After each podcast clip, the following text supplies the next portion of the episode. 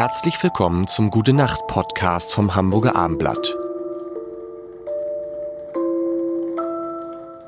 Guten Abend.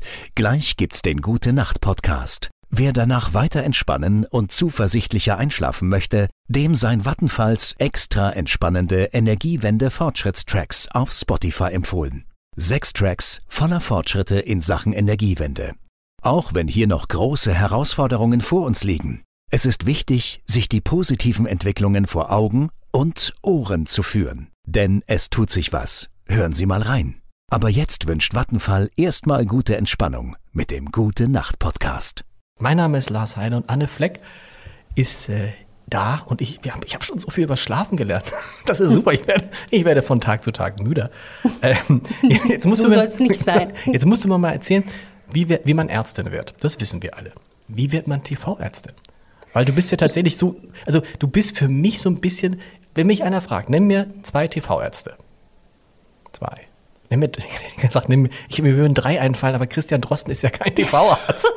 Also, Na, du weißt, was schon. irgendwie schon. Nein, aber, aber würde mir, du und Eckart von Hirschhausen, würde mir sofort, Anne Fleck, du bist für mich so eine, als ich dann, ich habe gedacht, hat die eigentlich noch eine Praxis? Ja klar. Ja, klar. Eckart von Hirschhausen nicht.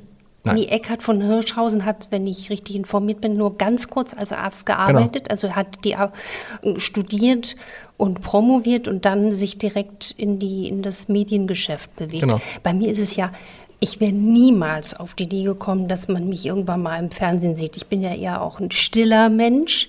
Und es ist eher jetzt ein Zufall, ich sage es mal so, dass ich meine ärztliche Heilkunst im Fernsehen zeigen kann. Mhm. Also das ist so ein Schaufenster. Und wie kam es dazu? Irgendwann hat man, irgendwann hat man die Ernährungsdoc, damit fing es an, gesucht. Mm, ja, ich habe ich hab mir sogar den Namen ausgedacht. Das okay. war ein Zufall. Also man kann aber auch sagen, es fällt uns zu. Ja, es gab eine Zufallsbegegnung mit einer, mit einer sympathischen Frau. Ich wusste anfangs gar nicht, dass sie Redakteurin ist beim NDR. Und ich war das New Kid in Town, sozusagen in Hamburg, erst vor sieben Jahren. Mhm.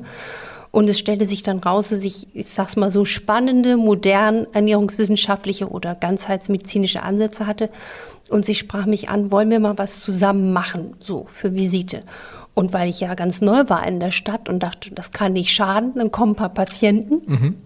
habe ich das gemacht. Und später hat man mir gesagt, also ich glaube, ne, jeder hat so seine Begabungen. Ich glaube, auch jeder Mensch hat wirklich was, was er besonders gut kann und warum er auch hier auf dieser Welt ist. Und bei mir scheint es wirklich ein Talent zu sein. Ich habe das weder gewusst, noch gelernt, noch geübt, noch irgendwas, dass ich komplexe, schwierige Sachen auf den Punkt einfach erklären kann. Äh, und, und so kam das. Und dann bekam ich ein paar Wochen später einen Anruf, dass der NR ein neues Format mhm. plant das sollte die Fitmacher heißen. Und da habe ich nur gedacht, nee, da mich komplett die falsche so, also meine Muskel, mein stärkster Muskel ist das Gehirn und mein Mäusebizeps. Ich bin kein Fitmacher. Und dann hat man mir gesagt, es geht da um Ernährung. Und dann hat man mir die Produzenten damals in die Praxis geschickt. Die war dann auch ziemlich voll, weil ich habe auch als niedergelassene Rheumatologin gearbeitet. Und dann habe ich nur gesagt, nennen Sie doch die Sendung Ernährungs, Ernährungs, Ernährungsdocs. Und da weiß ich noch, da meinte auch jemand, ah, das klingt ein bisschen sperrig. Und der andere, glaube ich, hat aber gedacht, nie so sperrig ist es vielleicht nicht. Dass da dann sowas draus wird, ja. hätte ich nie gedacht. Ich bekam da oder jetzt noch feuchte Hände, weil wenn ich mir das vorgestellt hatte, hätte. Und ich habe dann auch Sorge gehabt, weil ich auch schon vor vielen Jahren zum Beispiel gesagt habe, wie gesund und wichtig gute Fette sind oder habe ja auch immer versucht, den neuesten Stand der Forschung direkt mhm. umzusetzen. Mhm. Deswegen habe ich auch deswegen eher mich gefürchtet, mein Gott, du machst dich ja total angreifbar, wenn du jetzt schon sagst, wie wichtig zum Beispiel ähm, maßvoll eingesetzt gesundes Fett ist. Und das Tolle ist, dass, weil man den Mut hatte, mich dann quasi als jungen Wilden dazu zu holen, dass das Format jetzt doch, glaube ich, auch äh, sehr modern geworden ist. Und ich bin wirklich einfach auch dankbar, weil es sind ja echte Menschen. Genau. Und so kann ich eben auch zeigen, zumindest einen Ausschnitt meiner Arbeit. Ich mache in der Praxis viel mehr als nur Ernährung. Da bin und, ich und Praxis, ist, Praxis ist immer noch dein Haupt, also wenn du mit deine Arbeitszeit nimmst, wie viel Prozent davon ist Praxis, wie viel ja. Prozent davon ist Fernsehen und Bücher? Also Praxis ist ja auch mein, mein Broterwerb. Genau. Ne? Also ich mache es jetzt so, dass ich drei, vier Tage in der Praxis bin Und ne, auch für solche Sachen wie hier nehme ich mir auch Zeit. Ich mache das auch alles eins zu eins alleine. Deswegen tut es mir immer so leid, wenn Menschen auch neulich mal jemand sagt, ich habe jetzt vier Jahre auf einen Termin gewartet, da kamen mir die Tränchen, weil das finde ich schrecklich. Die Leute warten vier Jahre auf einen Termin bei dir? Also nicht alle, aber okay. das fand, ein, ich also eine, ja, genau, fand ich eine ziemlich gruselige Geschichte, weil ich nehme mir sehr, sehr viel Zeit und ja. habe jetzt auch eine Auswahl an Patienten aus ganz Deutschland und auch von weiter her, die eher so letzte Station sind. Also mhm. viele zum Beispiel beim Thema Müdigkeit, die mhm. sagen, mhm. ich war jetzt schon Alles durch, genau. bei so und so vielen Ärzten, man findet nichts.